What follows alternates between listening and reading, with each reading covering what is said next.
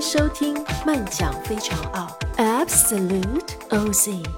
大家好，我是在澳大利亚的 Mandy 酱，先跟大家拜个年，虎年快乐！今天是农历的大年初二，按照习俗呢，今天是回娘家的日子。但是因为新冠疫情呢，我已经是有两年没有能够跟我台湾的家人团聚过年了。幸运的是，拜现在的科技所赐，我还能够跟家人视频相互拜年，也算是弥补没有能够团圆的遗憾哦。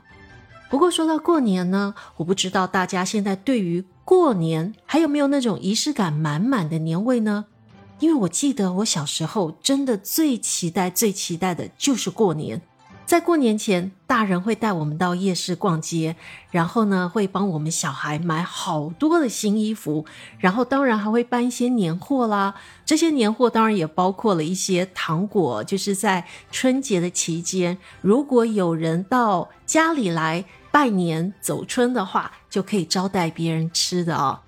还有就是家里大部分的女性同胞一定会在过年之前，就是去发廊烫发，就是弄得美美的。还有我记得，就是我奶奶会提前到西门町有一家非常好吃的潮州馆子，提前先去预定卤好的鸡、鸭、鹅，还有一些卤水。那这些卤水当然就包括了像牛腱、牛肚，还有一些其他的内脏，然后也会订几种。不同口味的丸子哦，那我们在年夜饭的那一天晚上呢，就除了刚刚那些卤味之外，还会有一锅的火锅。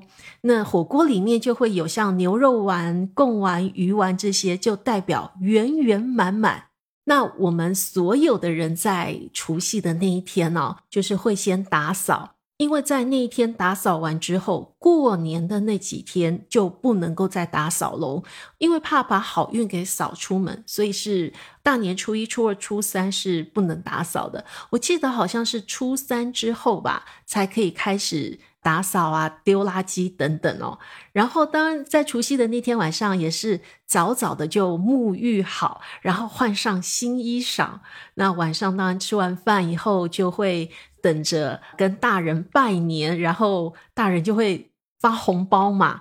不过我们家倒是没有需要跟长辈磕头行礼这样的一个习俗哦，就是说些拜年的好听话，就可以领红包了。然后大人发完红包之后呢，他们就会开始打麻将。那小孩呢就会看春节的特别节目。其实这个春节的特别节目就有一点点像是国内的春晚。那这样的一个特别节目，它会一直播放到过了十二点之后，就等于是陪大家一起守岁。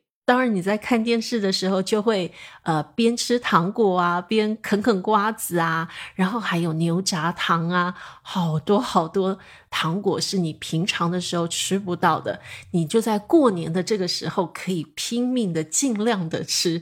所以，我觉得小时候我真的是超级期待过年的到来，因为在过年的时候。你又可以看电视看到好晚好晚好晚，然后你又可以拼命无上限的一直吃糖果，然后还有红包可以领哦。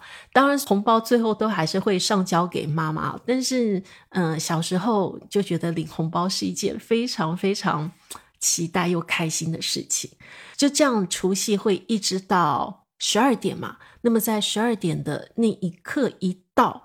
我们家是有准备一个很长很长的那个鞭炮哦，就会点，然后就会听到很多很多的鞭炮声。其实不是只有我们家一家在放这个鞭炮，附近很多人家都会放这个鞭炮哦，好像跟邻居之间都在比，看谁的鞭炮是比较长的，就此起彼落的这个鞭炮声真的很热闹，非常非常的有意思。然后在大年初一的一大早，你在餐桌上一定可以看到一条很大很大的草鱼。这一条鱼呢，一定要用蒸的蒸好，然后放凉。最重要的是，绝对不能吃完，因为这样代表还有剩下来的鱼，也就是所谓的年年有余。那接着呢，就是初二。大年的初二就是我最开心的一天，因为我姑姑他们都会回来，那就真的是所谓的全家人哦聚在一起。那么通常呢，我们家就会是在这一天呢，会照一个全家族的全家福，因为姑姑他们都回来了嘛，所以我表哥表姐他们也都会在，然后全部的小孩就会一块儿到外面去玩鞭炮。接着，快到了正月十五之前呢，我奶奶也是会，就是在眷村的附近有一家是温州人开的汤圆店，会特地去那里先定制那种很大颗的芝麻汤圆哦，真的是手工做，不是现在那种机械做出来的那种汤圆。所以，我孩童时代的过年真的是觉得有满满的年味。只不过随着我们这一代的小孩。就是慢慢长大了，那么人也开始就慢慢的变少了，因为有的人出国啦，那有的人成家立业不在一块儿过年啦。像这几年啊，就很多好几位长辈就年纪大了也不在了，像我自己也在国外好几年了，所以就对于过年这件事，在我自己的生活里面就。好像就越来越没有这种仪式感，然后也不太有年味哦。尤其像在农历过年的这个时间点哦，真的就是在澳洲是我们陆续要返校的期间。那么我相信很多家长在这个时间点哦，都是在忙着孩子要返校的事情。尤其在我之前的节目，其实我也有提到过，联邦政府是很坚坚定的，呃，要大家准时返校，对吧？所以我也是赶在。能够让我们家小孩都能够接种到疫苗，还有包括像上周五也到学校去帮他们领取这个自我检测的检测盒等等哦。不过呢，因为今年的大年初五是在周六嘛，所以我们还是会有一个火锅之夜，然后会发红包给小朋友，所以还算是有那么一点点的过年的这个年味在吧。退而求其次。台湾人说“没鱼虾也好，有总比没有好”，是吧？不过那只是我自己的部分了。但像我知道很多在澳洲的华人，他们可不是像我这么没有仪式感哦。我看到在我微信的朋友圈里面，还有在脸书上面，都可以看到好多朋友，他们都真的好用心的在准备年夜饭。而且还不光是年夜菜而已，他们都还会穿很有中国味的这样的一个服装哦，真的非常的应景。然后你看那个餐桌上啊，还有就是家里的摆饰，春联啊，还有盆栽啊，真的是样样具备哦。所以我就觉得我自己应该要反省一下，在兔年的时候呢，需要努力把这个年味增加一点。当然啦，其实，在悉尼、还有墨尔本或者是布里斯班哦，其实只要有华人很多的地方，活动是非常非常的多。就拿悉尼来讲，我知道的至少有三十个以上的啊不同的地点都有春节的庆祝活动哦。呃，有花灯啊，有这个舞龙舞狮的表演，呃，在达令港呢还有龙船的比赛等等啊。只不过。真的，目前这个奥米康戎实在是穿透力非常的强。